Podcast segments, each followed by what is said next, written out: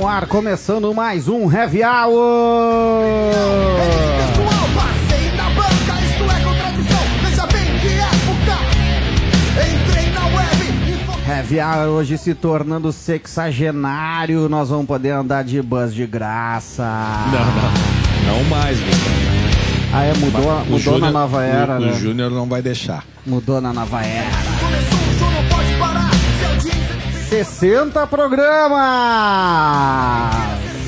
Como é que a gente chegou até aqui? hein? Eu, meu, tava, tava com saudade? Eu, não, eu sou o Gustavo Turque.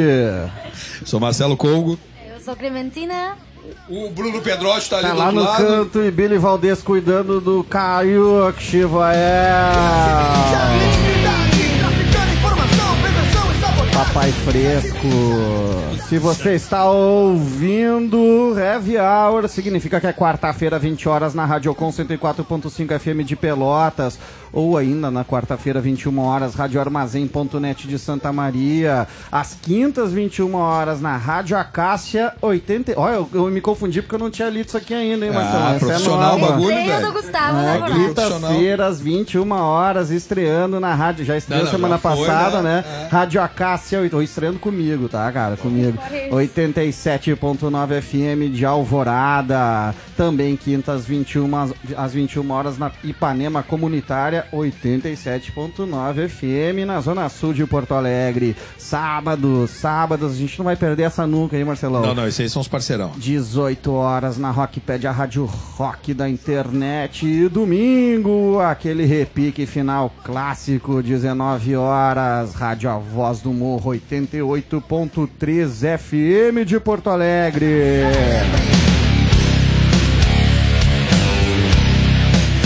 E aquela clássica distribuição, Mixcloud, Zap Zap, Repórter Popular. Fala aí, Marcelão. Pois é, né, meu? Tu chega lá, pega o telemóvel, o famoso celular, é, baixa o aplicativo do Mixcloud, procura programa Heavy Hour, Heavy Hour ou Coletivo Catarse, e depois favoriteia, né? Aperta no coraçãozinho, aí tu vai receber, aperta também nas notificações, recebe o Heavy Hour direto no, celular. celular. Pode curtir a qualquer hora, a qualquer momento, parar, ligar, ligar de novo, distribuir pra galera, fazer rede, né? Cara, eu ouço sempre no Mixcloud.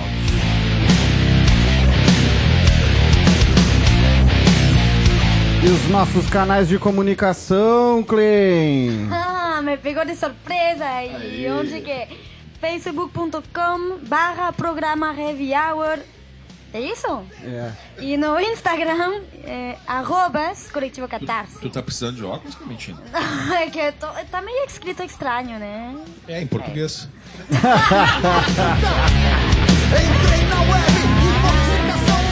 Tá bom. E a cachaça da a caipora tá boa Caipora que nos apoia direto.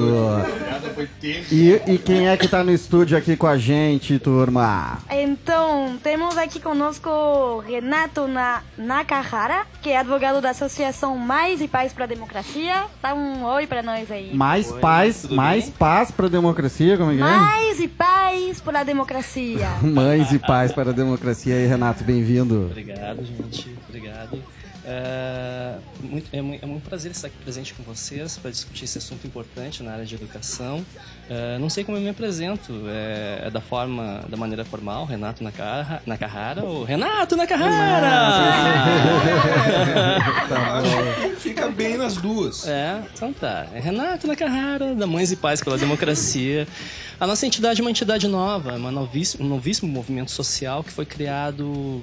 Na verdade, tem várias datas de fundação, né? Ela foi criada a partir de um movimento espontâneo de alunos de uma escola privada de Porto Alegre, é, uma reação contra a eleição do Jair Bolsonaro no segundo turno.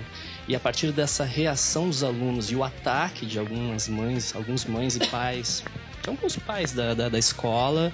eh, houve também uma, uma, uma reação dos, de alguns pais que criaram esse movimento. Esse movimento, em fevereiro desse ano, eh, se formalizou através de uma associação civil. E estamos aqui com em torno de 15 mil pessoas entre associados e simpatizantes de 60 escolas gaúchas, públicas e privadas de 10 cidades. Cara, daqui a pouco nós vamos ter que ter formigas, mariposas, árvores pela democracia, né? Tantos movimentos né, que a gente tá tendo aí por, por causa da democracia. O que que tá acontecendo com a democracia, né, velho? E quem mais no estúdio aí, Marcelão? Gente tá com a Perla, se apresenta pra nós aí, Perla. Perla Santos, que é professora, é professora né, Perla, Sou, também? sou professora. Bom, é, eu costumo me apresentar como Holocó Perla Santos, é, porque eu busco uma educação bilíngue dos povos negros, então a gente sempre exalta o Yorubá, que é uma, que é uma, que é uma língua muito importante para nós. Então, Holocó significa professor ou professora, então eu sou Holocó Perla Santos. Eu sou coordenadora, né, uma das coordenadoras e fundadora do movimento Meninas Crespas da Restinga, que é um movimento formado por mães, pais, educadores sociais, professores e outros agentes da comunidade, e nós buscamos uma educação afrocentrada e buscamos também a valorização e o resgate da cultura negra a partir da estética e da nossa história. E para nós é muito importante né, continuar a resistirmos, porque os ataques são muito fortes, né? A nossa cultura, a nossa religiosidade. Então, hoje, nós sairmos com os nossos turbantes, com as nossas guias, falar dos nossos orixás, é um perigo, porque as pessoas nos perseguem, né? Então, nós somos um grupo que nós lutamos por esse nosso espaço, pelo nosso sagrado, pela nossa cultura, pela nossa dança. Muito bem. E para completar, para terminar, temos também a Russell da Rosa, que é professora da Faculdade de Educação e coordenadora da Frente Gaúcha Escolas Sem Mordaças. E também faz parte eh, da Associação Mais e Pais por a Democracia. Vai poder te apresentar também? Então, obrigada né, pelo convite para estar aqui participando do Heavy Hour. E, bom, eu coordeno a Frente Gaúcha Escola Sem Mordaça desde 31 de agosto de 2016. Naquela ocasião, nós lançamos um manifesto em razão dos projetos de lei da Escola Sem Partido, que estavam sendo protocolados na esfera federal, estadual e municipal. E é uma rede fluida, né, eh, que congrega sindicatos, movimentos estudantis, movimentos sociais, profissionais liberais, sociedades científicas, tentando resistir e disseminar o conhecimento, enfim, a legislação educacional, as diretrizes curriculares que garantem a liberdade de expressão, a liberdade de ensinar, o direito ao conhecimento. Uh, e tentando mostrar o quanto esses projetos de lei são inconstitucionais e cerceiam né, uh, o direito à educação e produzem autocensura. É o que a gente está sentindo e tenta combater difundindo informações. E agora a gente tem trabalhado muito em parceria com a Associação de Mães e Pais, inclusive com um curso de extensão que se chama Debates Itinerantes né, sobre Censura. E, bom, é um pouco isso que temos feito. É, isso aí. Agora eu vou cercear a democracia do estúdio, como eu já havia avisado anteriormente, e a gente vai ouvir Iron Maiden, Be Quick or Be Dead. Amanhã faz show em Porto Alegre, né? Marcelão vai estar no- na arena. Traficando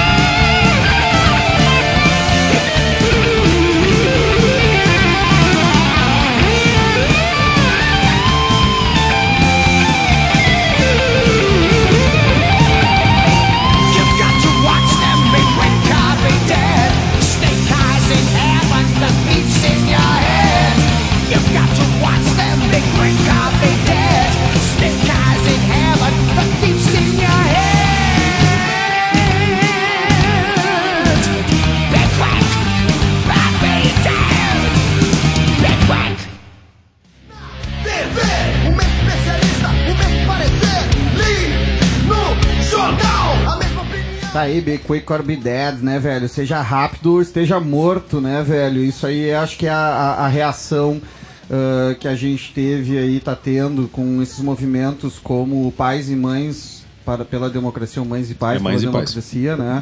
Ah, entre tantos outros movimentos, eles surgiram bem rapidamente e cresceram também, né, na esteira desse fascismo que são 60 programas, acho que a gente tá falando de fascismo no Heavy Hour aqui, né, velho? E aí a pergunta aquela clássica, por que que a gente precisa de engajamento de professores, mães e pais pela democracia? Não parece uma coisa óbvia? tá jogando a bola pra vocês aí. É, eu acho que é um assunto que é, é bem isso, né? A gente está lutando pelo óbvio, né? Nós podemos, poderíamos estar discutindo aqui um livro do Mangabeira Unger sobre economia do conhecimento, algum best-seller do, do Jeremy Rifkin sobre o fim dos empregos, eh, o século da biotecnologia, ou até mesmo eh, a economia do hidrogênio, ou o último artigo de junho lá da, da nova economia de esquerda que saiu na The Guardian, mas a gente está discutindo liberdade. Assegurada pela Constituição, assegurada pela Convenção Internacional dos Direitos da Criança e pelo Estatuto da Criança e do Adolescente, nas leis de diretrizes e bases da educação. A gente está discutindo o óbvio. Eu acho que também esse ataque que a gente está vendo à educação e um ataque à educação democrática, que na verdade a gente estava num processo de construção, que é muito demorado, né? O Brasil tem assim uns, uns lapsos de democracia numa cultura muito autoritária e essa cultura autoritária ela está presente nas instituições educacionais também. Então, a gente vinha num processo desde a Constituição Federal de 1988, num processo muito lento, com toda a legislação que foi sendo construída a partir de então, muito por força dos movimentos sociais, dos estudos né, sobre as desigualdades brasileiras, construindo um processo de educação democrática, de gestão participativa, inclusive de orçamento participativo que a gente teve aqui em Porto Alegre, né, com a, com a população podendo pensar para onde iam os recursos. E a gente vê assim esses pequenos avanços que se construiu também nas questões identitárias, que a Perla certamente poderá falar com muito mais propriedade que eu. Uh, a gente vê esses pequenos avanços, como as políticas de ações afirmativas.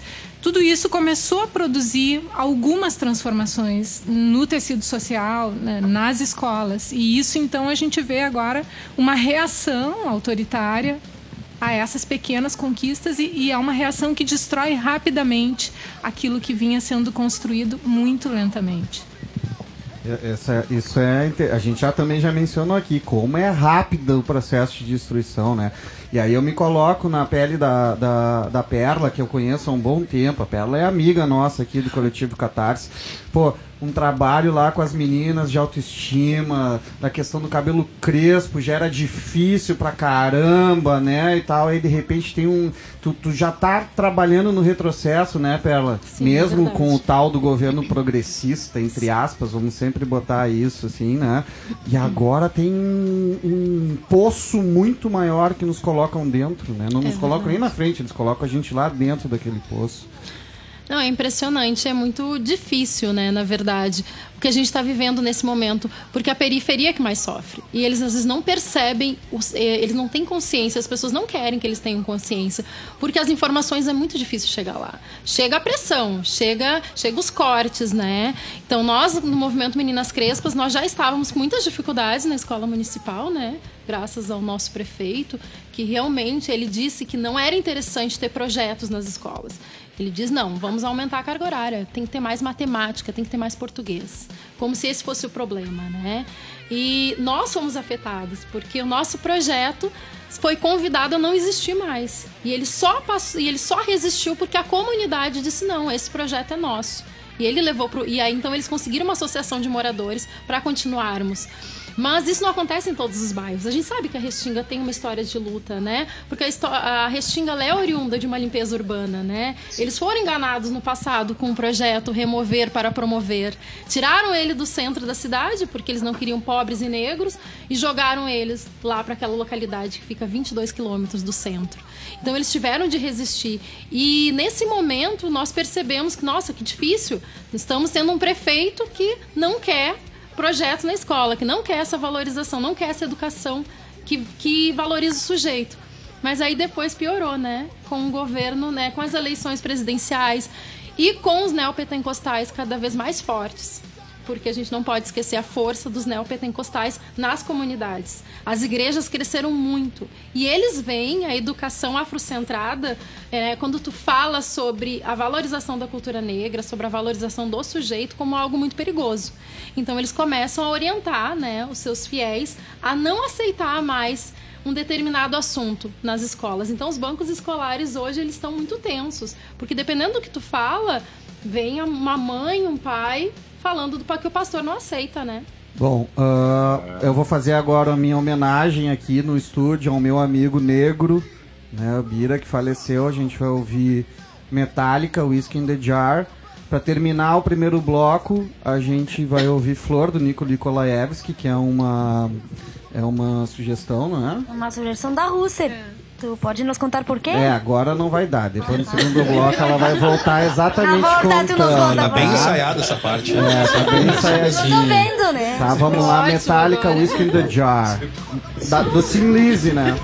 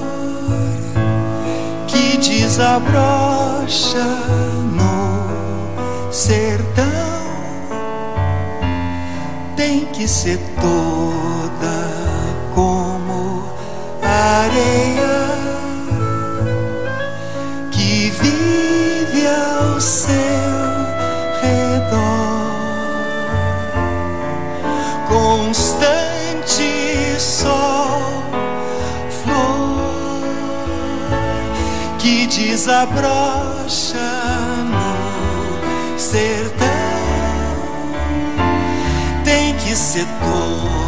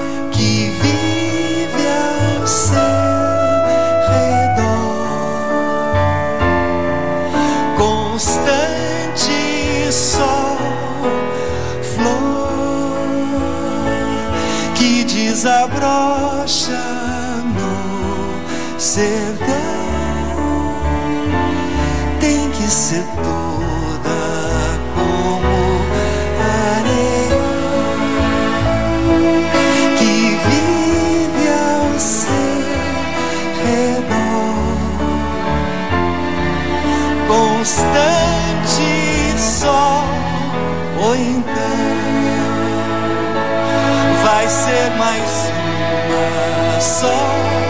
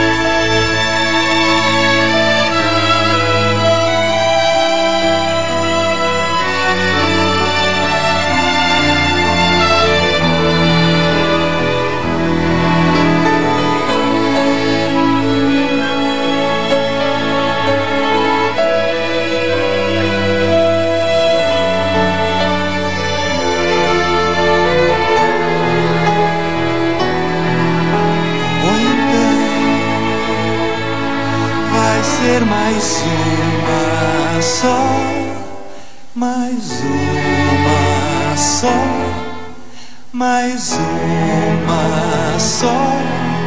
Ou então vai ser mais uma só, mais uma só, mais uma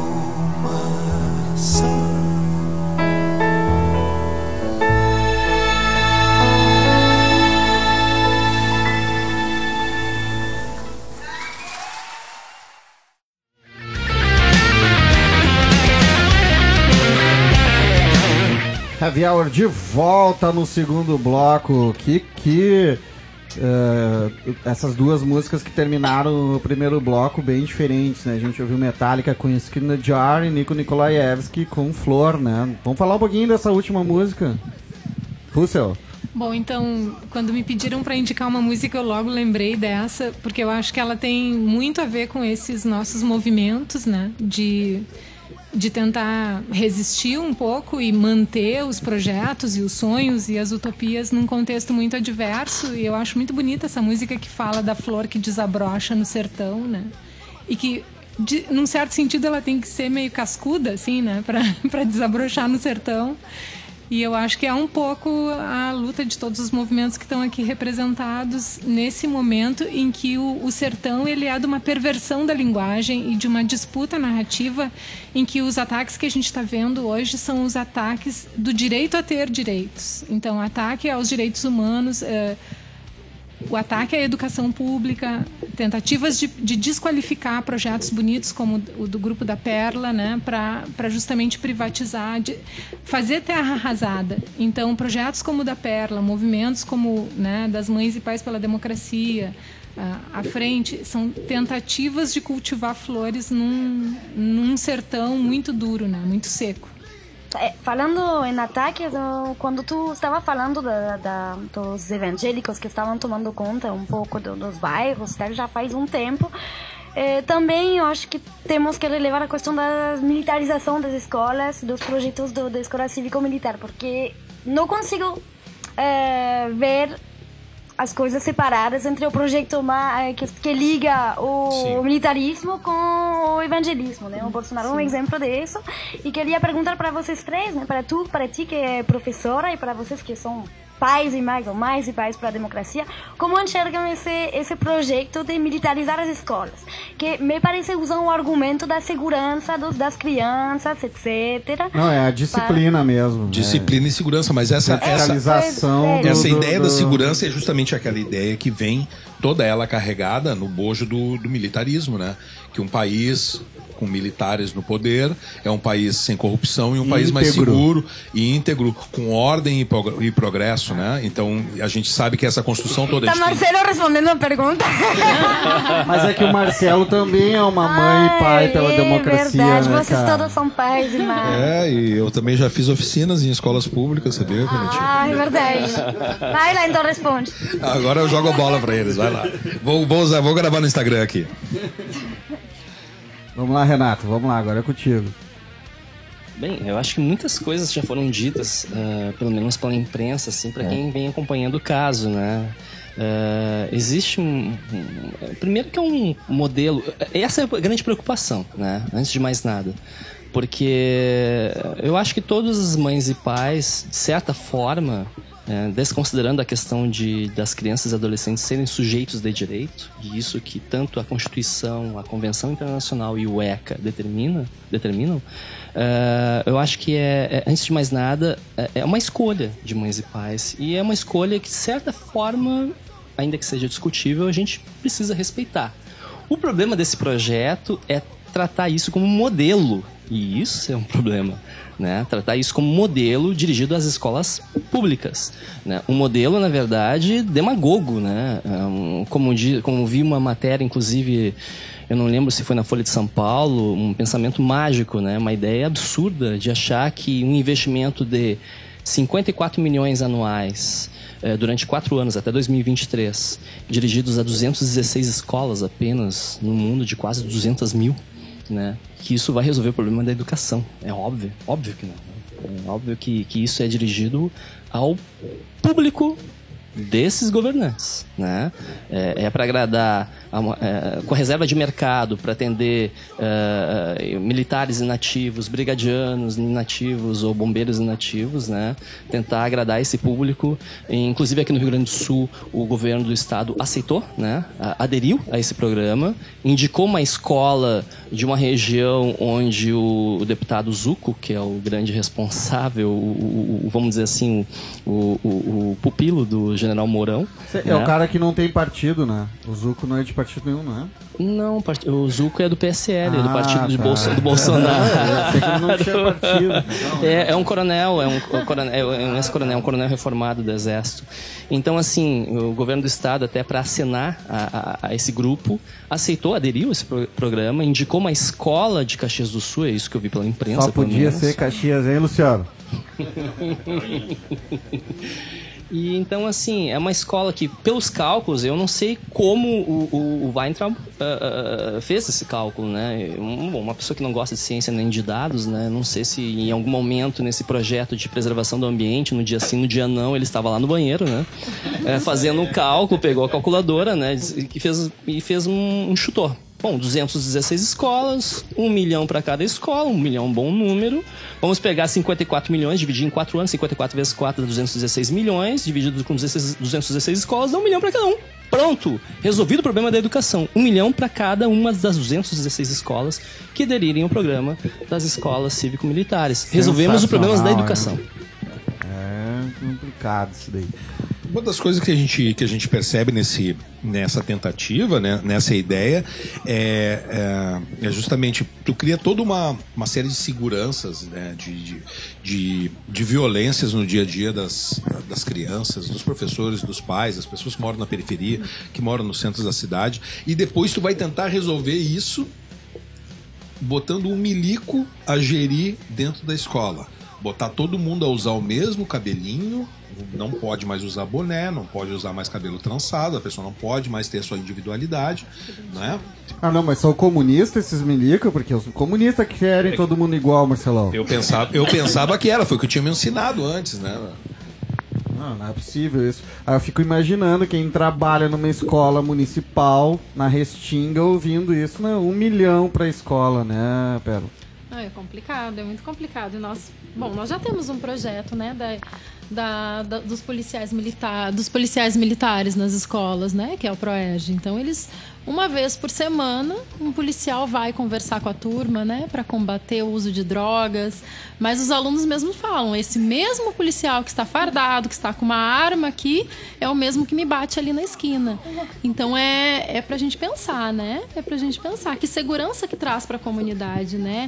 E Será que o discurso deles vai mudar aquela comunidade, vai mudar aquela realidade? Já que eles são tão truculentos, o que, que eles estão ensinando para esses alunos, né? E quando se fala em uma escola, né, com os moldes militares, tu tira a identidade do aluno.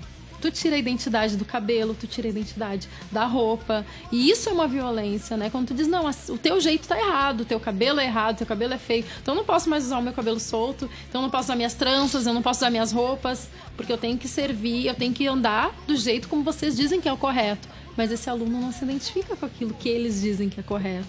E aí começam os conflitos, né? Eu- eu- isso tá dando um nó na minha cabeça, velho. Porque o escola sem partido é, supostamente é pra liberdade, é pra acabar com ideologização, essa coisa de ser único dos comunistas e tal. Eu tô ouvindo aqui a Perla falar para as pessoas terem sua própria identidade.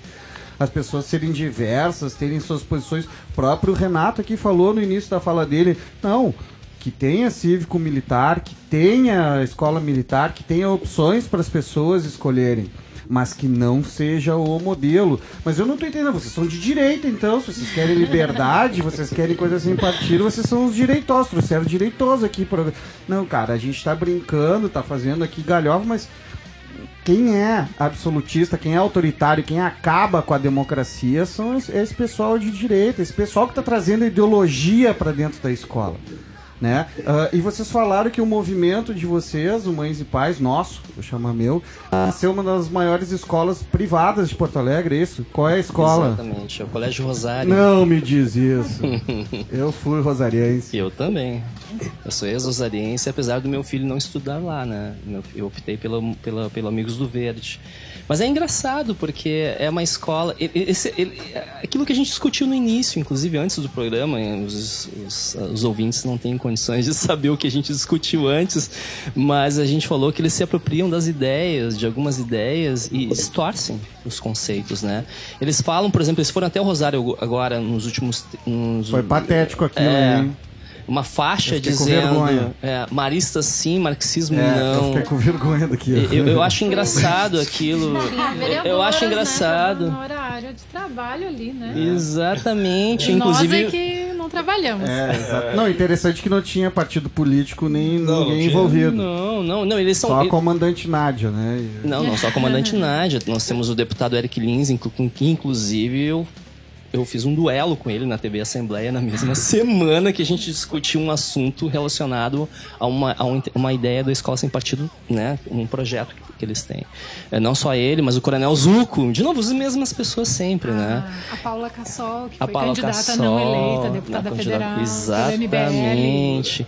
Inclusive, eu mencionei pro Eric Lins nesse debate. Eu disse assim, "Mano, como assim marxismo não? Vocês são contra um pensamento único, uma ideia de doutrinação? Para mim, Marx sim, Adam Smith sim, Milton Friedman sim, o acesso pleno ao conhecimento. Marista sim, todo mundo sim. Exatamente. Liberdade, liberdade. É, é muito estranho a gente defender a liberdade e eles, os liberais, entre aspas, não. É que na real eles tomam um pau direto, né, velho? Eles não conseguem ganhar no campo da ideia, eles não conseguem ganhar na argumentação, eles não conseguem ganhar na eleição. O que, que tem que se fazer então? Acaba com isso. Só que se apropriam do termo liberdade, né? Tu mesmo estava É. comentando da existência É, de um uns docentes vendo, pela Docentes liberdade. pela Liberdade, que é um grupo de professores De de ultradireita que ficam perseguindo outros professores. A- a- Mas é muito doido. processo Eles se, tal. ado- se adonam o sem partido. Isso é um movimento mais com partido da história.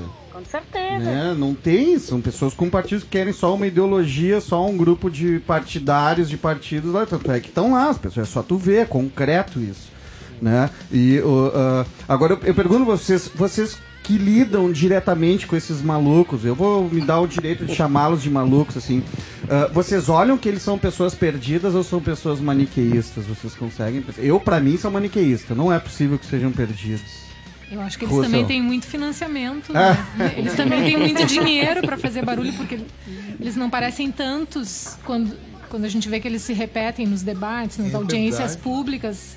Não, não são tantas pessoas assim que, que, que saem a defender o inde- indefensável, né? Porque eles fazem todo esse ataque a- ao pluralismo. De, embora eles digam que, que defendem o pluralismo de ideias, eles fazem um ataque seletivo, né? E São espertos, né? São inteligentes também. mas né? eles têm muito recurso para usar os robôs nas redes sociais e disseminar o que dizem e censurar, né? E difamar professores. A gente tem visto assim verdadeiros linchamentos nas redes sociais de professores e também de estudantes, né? Porque um, um, um dos cuidados da Associação de Mães e Pais pela Democracia foi justamente zelar pela imagem dos filhos que estavam, né, a imagem dos jovens que estava circulando nas redes sociais com o intuito de difamação. São, são pessoas que agem com muita má fé. Né? Então, um episódio de conflito, de violência que explodiu numa sala de aula, que são situações que acontecem nas escolas e que as escolas têm plenas condições de, de, de gerenciar, de administrar, de conversar com as famílias, conversar com os envolvidos, eh, e que uma, um jovem filmou e colocou nas redes sociais, isso foi multiplicado por oportunistas, né? justamente políticos oportunistas que querem. eh, ganhar fama, né? O Eric Lins mesmo, ele começou como um vereador ah, em Uruguaiana que não, não apresentou nada além do projeto da Escola Sem Partido, que não foi proposto por ele, foi escrito pelo Miguel Najib, que é o criador desse movimento aí da Escola Sem Partido. Então qualquer parlamentar sem muito esforço vai lá e protocola, porque existe uma minuta de projeto de lei para cada esfera, municipal, estadual, federal, pronta no site da Escola Sem Partido. E aí esses, esses parlamentares medíocres, na verdade, eles aproveitam, né, para atacar a escola pública e, e, e ganhar visibilidade. Não, eles são abaixo de medíocres. Abaixo de medíocres. Medíocres é numa linha de meio, assim, né? Vamos combinar. Eles são bem abaixo disso daí, né? Não, não- Imagina, o Bibo Nunes é deputado, É, né, velho? É uma deputado federal. A pessoa não consegue nem imaginar Eu como. fico imaginando se o, se o velho da van investiria os, eh, né, no- fazendo investimento, não sei se ele, se ele é pai ou não, né? Mas enfim, se ele Tomara que não. investiria. que não se reproduza é isso? que não se reproduza. Mas agora a questão é o seguinte, né? Nós temos assim das, das elites mais abastadas desse país investe 10 mil reais por mês numa escola como a Avenue em São Paulo, 5 mil, 6 mil uma escola como a Eleva do, do, do empresário Jorge Paulo Lema lá no Rio de Janeiro. Escolas caríssimas. E nenhuma delas adota o modelo da escola cívico-militar, né? Então, assim, para eles não. Para eles não serve esse tipo de modelo. Cara, vamos combinar. O próprio Rosário, hein, Renato? O próprio Rosário. Eu, eu fui, eu, eu entrei em 91 e saí em 94 do Rosário, 90, e- não, 92, 96. Foi o da oitava ao terceiro ano. É um colégio, colégio de elite, saca? De elite, classe média, média alta, ricos. Só não batia farroupilha, anchieta aqui na cidade entre um e outro mais. Né? E tu chegava lá dentro, tu tinha um regime até do- dos gestores lá, não sei se a Genoveva ainda tá viva, pelo amor de Deus, né? Mas os gestores lá, o- os gestores lá, eles não eram nem um pouco democráticos.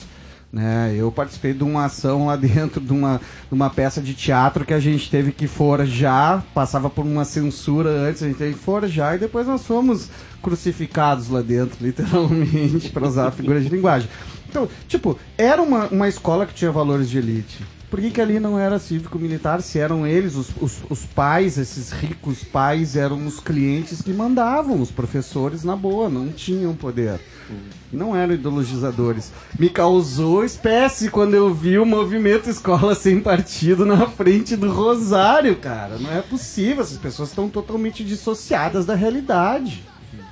Ou são muito espertas e querem realmente chamar a atenção. Queria fazer uma pergunta pra Pela. Pela, já sacaram o celular? Pra... Perla tem dois minutos ver, neste pra te bloco. ver como é que, se já Então. fizeram isso, como é que é essa sensação?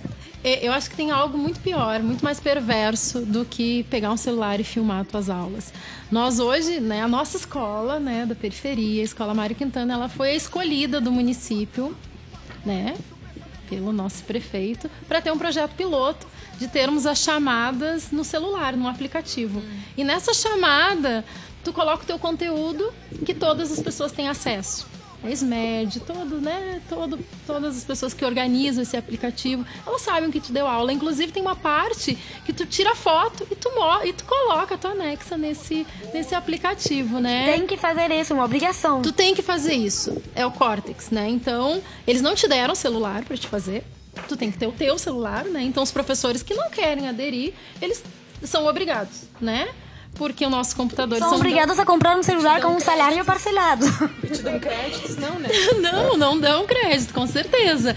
Né? Tem Wi-Fi que funciona razoavelmente. Mas assim, as pessoas têm acesso às nossas aulas, os pais têm acesso. Todas as pessoas que pegarem a senha, que, é, que ela é distribuída na escola, eles sabem o que tu deu aula. E isso é muito perigoso. Porque as pessoas sabem como é que tu está dando a tua aula. E cada um tem uma interpretação diferente, né? Então, mais perigoso do que tirar, do que pegar um celular e registrar a tua aula, é as pessoas terem acesso a, no- a maneira como tu dá aula. E aí, isso, isso pra gente, nos preocupa muito, porque daí tu tá sendo sempre monitorada. Tuas aulas estão sempre sendo observadas. Então eles começam a olhar, ah, esse professor aqui, por que, que tá. Aí dá problema, né? Ah, esse planejamento, que ficou estranho esse teu planejamento com esses questionamentos. Porque as pessoas estão controlando, né? A A- mantenedora tá controlando Até porque vocês têm os espaços antes, depois e durante para conversar com os pais. Sempre teve, né? Acredito nisso, conselho de classe e tal, escambau a quatro. Então, tu sempre tem como trocar ideia com Tem. os pais. Agora, tu Mas- fazer monitoramento por rede social, tu tá sujeito ao tipo de coisa que acontece hoje em Twitter, Facebook, que são comentários totalmente superficiais, Isso, né? Com certeza. Pat Smith, Because the Night. Depois a gente vai explicar porque que a gente escolheu isso aqui. E Midnight Oil, One Country.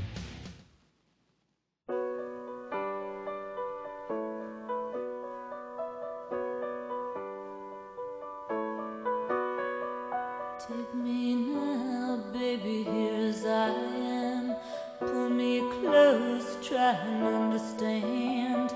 Desire is hunger, is the fire I breathe. Love is a banquet on which we feed.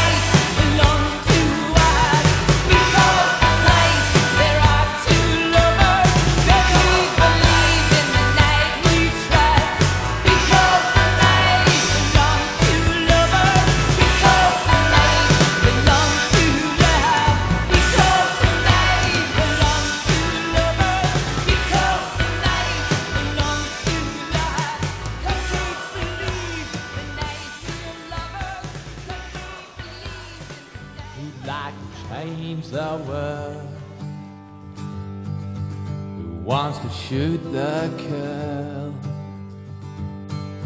who gets to work for bread, who wants to get ahead, who hands out equal rights, who starts and ends that fight and not rant and rave or end up asleep.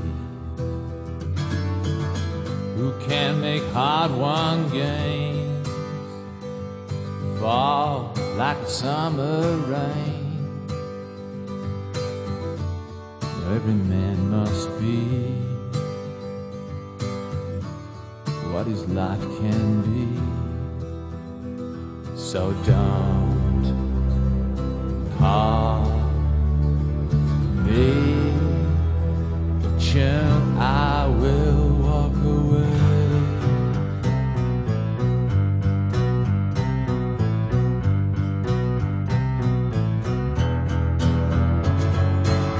Who wants to please everyone? Who says it all can be done? Still sit up on that fence. One I've heard of yet. Don't call me baby. Don't talk in maybe. Don't talk like has beens. Sing it like it should be. Who laughs at that nagging down? Lying on a neon shroud, running around. Yeah, just gotta touch someone. Hey, I wanna be.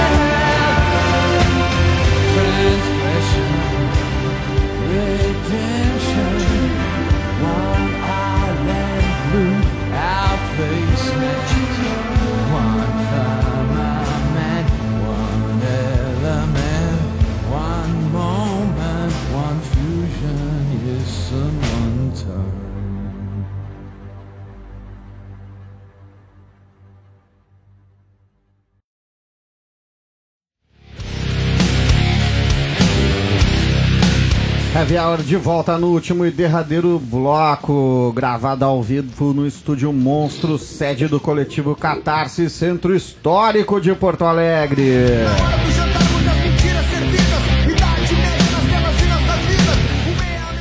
Gente acredita que atinge ó, um bom bocado de pessoas na Radiocom 104.5 FM de Pelotas, Rádio Armazém.net de Santa Maria, Rádio Acácia 87.9 FM de Alvorada, Ipanema Comunitário 87.9 da Zona Sul de Porto Alegre, Rockpad, a Rádio Rock da internet, Rádio A Voz do Morro 88.3 FM também de Porto Alegre, Mixcloud, Repórter Popular e o Zap Zap sem fake news. Que arte, meu, bah! Vamos, vamos falar um pouquinho das duas músicas que encerraram aqui, velho. Vamos chamar a última música aqui do, do início do, do terceiro bloco pra gente dar um espaço maior àquela das considerações finais de todo mundo. A gente ouviu Pat Smith, né? Because the Night. Pô, isso aí embalou muito a baladinha minha pré-adolescente, adolescente, né, velho? E Midnight Oil com One Country. Por que, que eu não filmei isso? Já, já tu falou tudo. Vamos passar para o Renato. Por que tu escolheu essa música? E... Ah, Pat, primeiro, antes de mais nada, eu vou falar em nome da Clementine Pat Smith. É uma, eu acho que é uma referência, né? E além do mais, eu escutei muito essa música nas- na, voz da, da, ten- da vocalista da Ten Thousand Manics, que agora eu não lembro muito, não lembro o nome, mas é, é- enfim. Cara, eu Mas tava a- ouvindo isso ontem, velho, pra te ter uma ideia. Mas agora a minha música tem, tem um sentido. Por quê? É, eu, eu estudei numa escola, no Rosário, né? Numa escola, assim, eu, eu subi de classe média, eu sou. Eu, eu- olha só, meu Deus. Eu, eu e tu conhecemos aqui nessa Claro, sala, conhecemos de claro, cor o hino, né? Pra te ver como a escola cívico-militar pode ter sua utilidade. Cara, eu não sei, na minha geração tudo tinha moral e cívica, a gente cantava hino, se perfilava. aluno do baço? E que bando de falcatrua que tem com 50 anos de idade, 40 e poucos. Bando de. O baço Mas você, exatamente. Levanta para! Exatamente, exatamente. Então, assim, é, eu, eu vim uma- da classe média, meu pai é, é- é- é imigrante japonês, é, então, assim, vencedores dentro, né, dentro daquilo que eles planejavam para a vida deles. E, e estudei numa escola no Rosário do início ao fim. É, sou da classe média, identidade burguesa, etc, etc, etc e tal. Não aprendi esse ativismo que eu exerço hoje dentro da escola, obviamente, né? Então, assim, nessas viagens que eu fazia e que eu tenho uma, um- uma grande lembrança, assim, uma lembrança marcante do mar e tal, sempre o Midnight Oil. Mas comecei a prestar atenção nas letras e comecei a prestar atenção na história da banda. Peter Garrett é um ativista, é um Sim, ativista dos sim. direitos, ambi- dos direitos ambientais, inclusive é né, velho? exatamente ele é, ele é ativista do, do Greenpeace e eu passo isso para o meu filho, esse cabeludo que está aqui fora da- da- do estúdio, né? Que, que tudo, toda a família é contra aquele cabelo comprido, mas ele, ele bate pé e diz assim: meu cabelo vai ser comprido e não interessa o gosto de vocês, vou ser roqueiro quando crescer. E gosto de bandas de heavy metal, como, esse, como grande parte desse grupo aqui. E, e, e gosto do Midnight Oil justamente para homenagear o pai, justamente porque Peter Garrett é um ativista. E ele, ele, meu filho, é um ativista de 8 anos de idade. Que massa. Então a gente teve um fim de bloco total Renato, então. É, as duas músicas do Renato. Sabe que eu, eu faço a seleção meio aleatória aqui. A produção me passa, eu monto aqui. E aí a gente vai ouvir agora Sick of It All, né, velho? Mas eu escolhi porque, cara, caiu Step ali. down. É, tá, né? Precisa botar um pancão aí pra galera. É muito bacana o clipe. Vai lá, procura o clipe dessa música, porque ali apresenta os diversos estilos de pogo, né? A Da dancinha punk, estilo nova-iorquino, californiano, fazedor de pizza. Vai, é bem legal. Então tá, vamos lá. Sick of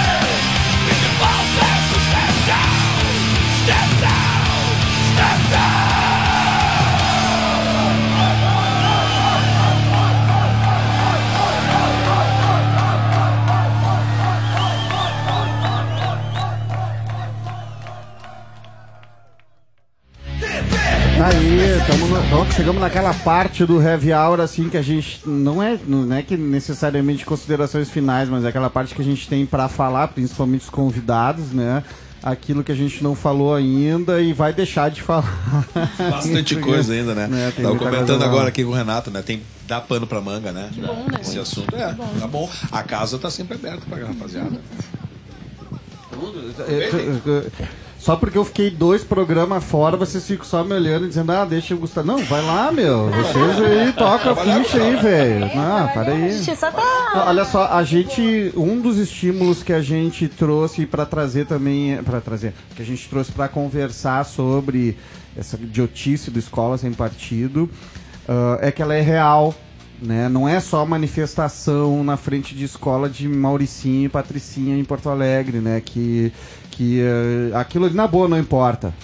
Eu sei que pra gente, que é classe média que vive naquela, mas aquilo realmente, assim, pra dinâmica da cidade tem uma importância pequena. Mas quando um professor pega uma turma num bairro como Bom Jesus para levar, para conhecer o processo de desapropriação que está acontecendo na casa que aquelas crianças nasceram, que os pais deles moram há 20, 30 anos, e ele recebe uma ligação de um coronel da Brigada Militar que o impede, que o ameaça, que, que o Estado dizendo para ele: você não pode fazer isso porque isso é ideológico. Aí sim é que a gente começa a se preocupar. É, tem, tem inclusive vários professores que já foram dem- demitidos, inclusive porque foram gravados. Eu queria saber, Perla, se tu foste ameaçada, se tu sentiu algum constrangimento, algumas coisas. Então, eu trabalho há oito anos na Restinga, né? No começo foi muito difícil, porque eu tive de entender como é que funciona essa comunidade. E princip- principalmente entender que o que eu acredito, né, que é certo ou errado, não, eu não vou levar para a sala de aula. Eles têm os princípios deles, né? E eu não passo por isso porque a, a comunidade hoje ela me, ela me respeita muito. Ele- ela entende meu trabalho. Então eu não tenho medo de estar na Restinga. Eu posso ficar até altas horas da noite, porque eu sei que não vai acontecer nada, porque hoje a comunidade já respeita o meu trabalho. Mas eu já vi colegas passarem por isso. Eu já vi colegas terem suas aulas gravadas, expostas no Facebook. Pra dizer, ó, esse professor, tá, olha só a aula desse professor. E aí chover de comentários, e aí ser muito complicado para esse professor, porque ele se sente sozinho, né? Quem é que vai ajudar ele? Quem é que vai amparar ele nesse momento, né?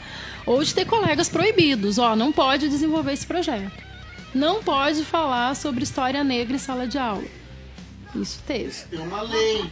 Existe uma lei, a Lei 10.639, né, que altera a LDB, ela é desde 2003. Mas é como eu falo, por isso que é perigoso o crescimento das igrejas neopentecostais. Porque eles pressionam os pais a irem na escola. E dizer, não, eu não quero que o meu filho assista essa aula. Ah, é uma aula que fala sobre a importância do tambor, que tem toque de tambor, que tem a capoeira. Não, meu filho não vai participar. A igreja instrumentalizando os pais e mães. e orientando, né, como é que o professor tem que dar aula. Porque, né, acontece isso, a, a direção da escola vai, vai simplesmente, não vai abraçar, não vai dizer, ah, não, vamos, vamos juntos, não, vamos explicar para a família, não, vai dizer, não, acaba com esse projeto. E aí o professor se sente muito desamparado, que foi isso que eu já, que eu já vi acontecer. Né, na Restinga, que é um bairro negro e que a gente vê os neopentecostais crescendo e ditando como é que tu faz a tua aula. Eu não passei por isso ainda, mas eu daqui a pouco posso passar. E é complicado. Olha. Um silêncio. O silêncio, né? Foi a primeira coisa que existiu, né? Eu tava-? Um eu- silêncio que ninguém ouviu. Eu fico imaginando assim, se o cara pegar um, um pai ou uma mãe terraplanista, ah, imagina só como é que tu vai fazer a aula de ciência Como da assim pessoa. terraplanista? Sim, que acredita que a Terra é plana. É, Tu não sabe disso, Gustavo? Vou te, vou te apresentar um dos, um dos grandes fenômenos. Os grandes fenômenos mundiais, aí, o terraplanismo. Próximo, próximo Heavy Hour é sobre a Terra redonda e tu vai fazer uma matéria, velho. O nosso repórter vai fazer uma matéria pra provar que a Terra é plana, tá? Fico imaginando como é que o cara vai fazer uma aula de ciência. Nós estamos falando de uma coisa assim, muito Ah, é prática, verdade, né? é verdade. Lembrei daquele documentário, loucura né, isso. sobre, sobre a matemática que, bom, enfim, tem um documentário aí na documentário não, um filme de ficção bem divertido aí na internet que fala né, como o cara transforma aquilo que é, né, que é fato, 2 mais 2 é 4, enfim, né? é, numa questão de opinião, se a pessoa tem a opinião que 2 mais 2 não é 4, é 5, tem que respeitar aquela opinião. Aquilo ali passa a ser uma verdade e um respeito. Tu deve respeitar aquela diversidade. Parece tudo isso que a gente está conversando antes. É, o, intole- o intolerável, aquele que é, intole- é, que é intolerante, ele não deve ser tolerado dentro da sociedade. A gente deve combater esse tipo de coisa. Assim como não não são opiniões polêmicas, né? É, a pessoa, o presidente não é um, um opiniático polêmico, ele é racista, ele é homofóbico. É, dois e dois são quatro, não são cinco, não depende da tua opinião, né? Depende de comprovações à base de teste, reteste, né? De, de, de método científico. E tudo isso essa galera bota por terra abaixo, assim, se utilizando de uma das ferramentas que era para ser a ferramenta da liberdade da- do ser humano, né? Que é a internet. E a internet nos traz a possibilidade de dar voz a um monte de imbecil que vai doutrinando uma série de outros imbecis. Né? Não, é que tu tá incrível. falando também tem muito a ver com os cortes na educação da educação total, e essa superior. minha fala foi muito que louca. tem, não, é que tem muito. É, Eu, eu, fiquei, eu, fico, eu fico pensando assim, ó, tu tá, é com, tu tá, tu tá com o filho no Pastor Domos, a minha filha vai entrar aqui na CM, É. né, o Renato tá com o filho onde? Na Amigos do Verde. Amigos É, do eu Verde, Russell tem, tá Tem com uma filha no Monteiro Lobato. no Monteiro Lobato. A Perla tem o quê? Tem 17 anos. Ai, jura? 18, 16, é. não sei. Mas assim, eu, eu, tô, tô- eu tô, tô nessa, assim, eu pra fazer a escolha da, da, da escola pra ser aqui perto, né? Tenho condições de colocar ela numa escola particular aqui perto, aqui do, no centro histórico. Eu fiquei entre quatro escolas aqui. Fui na que menos doutrinava. E fiquei pensando, as que mais doutrinavam quando eu tava fazendo as entrevistas, com certeza eram as que o as que o Escola Sem Partido iriam adorar, sabe? Então vai, vai numa, mas ó, me espera, Tá, mas- me espera essa turma aí, porque eu vou olhar. Primeira coisa que vier, agora sim eu vou incomodar, tá ligado? Porque tá, é, é, tu, tu- quando tu vai conversar com. com eu, eu senti isso nessas entrevistas, nesse momento, assim, quando tu vai conversar com a pessoa que é coordenadora do SOI, parece. E, e como é uma escola particular, ou seja. ah, é, é um, um- é um. São pais, são pessoas que elas- eles já pensam que tem esse viés de que não querem disciplina né, querem esse tipo de disciplina, essa coisa, essa- esse novo momento imaginário que está não só da fraude, mas que tá realmente é prático. Pô, a pessoa fica te falando absurdos na tua frente, que tu fica olhando, cara, como é que essa pessoa tá tentando vender escola pra mim desse jeito, velho? Posso fazer uma autocrítica? Cara, faz e rapidamente, porque tem dois minutos pra vocês três fazerem. Tá, 10 segundos. Vou fazer uma, fazer uma autocrítica. Nós fizemos, nós, nós, a Mães e Pais pela Democracia participou do, do processo eleitoral da- do Conselho Tutelar. E nós comemoramos o resultado dessa eleição eh, porque parte das micro-regiões, eh, micro-regiões de classe média e classe média mais alta, nós temos 100% dos candidatos da nossa, do nosso, da nossa bolha.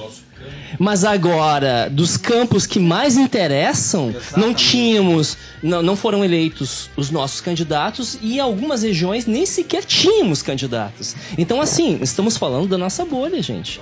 Então, assim, acho que é muito importante a gente olhar nesse momento, nós, sociedade civil organizada e os partidos políticos, para pessoas que realmente precisam do nosso apoio. Eu, só, eu nunca tinha votado para Conselho Tutelar. Votei e vou te dizer, só votei em branco. Eram, eram, uma, eram indicações que eu peguei me, me dar e era da região desse, e todos passaram. Saca? Mas é isso, é bolha. E ali, ali onde não precisa, mas e onde precisa? Eu, acho que eh, a gente falou aqui um pouco dos filhos em escola privada, né? Dois É, minutos, tá? Tá, minutos. eu estudei a vida inteira em instituição pública. Estudei em escola municipal, na periferia de Porto Alegre, depois estudei em escola estadual e depois na universidade pública. E eu recebi uma educação de muita qualidade. E eu acho que a gente teve. A gente foi difamando a escola verdade. pública ao longo dos anos, né? A gente também contribuiu com isso ao colocar os nossos filhos na- nas escolas privadas. Eu me arrependo. Agora minha filha está terminando já o ensino médio. Mas eu me arrependo dela ter vivido isolada nessa bolha. Né? A minha esperança é que agora ela entre numa universidade pública e, e viva um pouco mais a, a realidade brasileira. Né? A, a esperança também é que continue existindo a universidade. Universidade pública.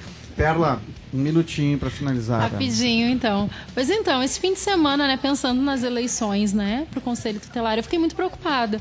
Porque na Restinga, vários conselheiros, eles reprovaram, né, quando a prova era do ECA. Aí eu fico muito preocupada. Não conhece as leis, mas aí entraram com recurso e continuaram concorrendo. E é muito preocupado porque lá é uma disputa religiosa. Sim. Volta novamente a ser uma disputa religiosa, né? Nós sabemos que alguns candidatos, eles são evangélicos e eles não não servem para proteger o aluno, e sim eles querem catequizar, eles querem doutrinar, isso é muito perigoso. E eu fiquei analisando, esse fim de semana foi o fim de semana falando de bolha, né?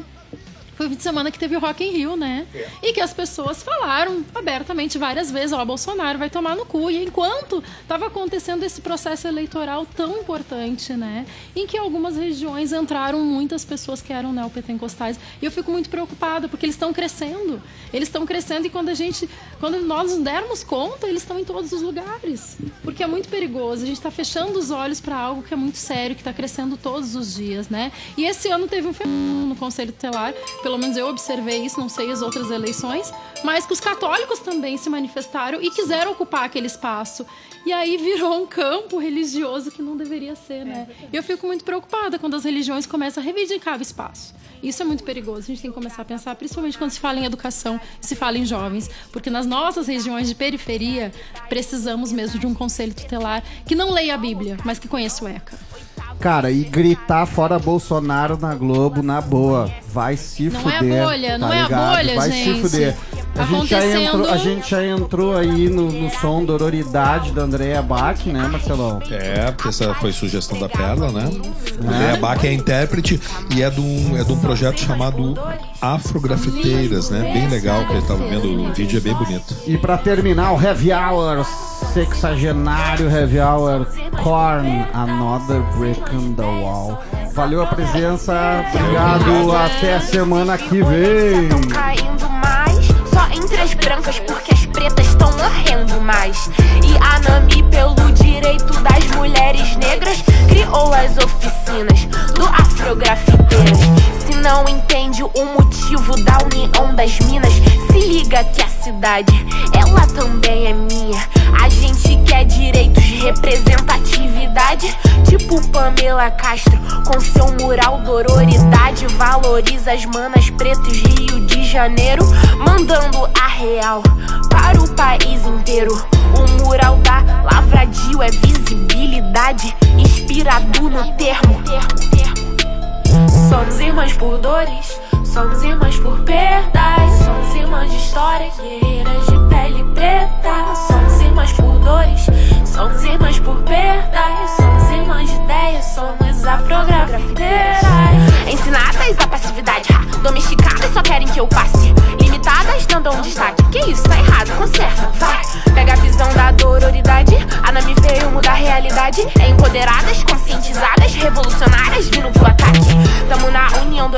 das pretas. Tamo na função representando aqui a resistência ação Feminismo das pretas, revide em ação Mandando uma mensagem com o spray na mão Com poder vou pintar nossa revolução. Tem mana representando em todo lugar. No Sharp, grafite, rap, as Nami veio pra brilhar. O muro abandonado a gente veio transformar. Explicando para as minas como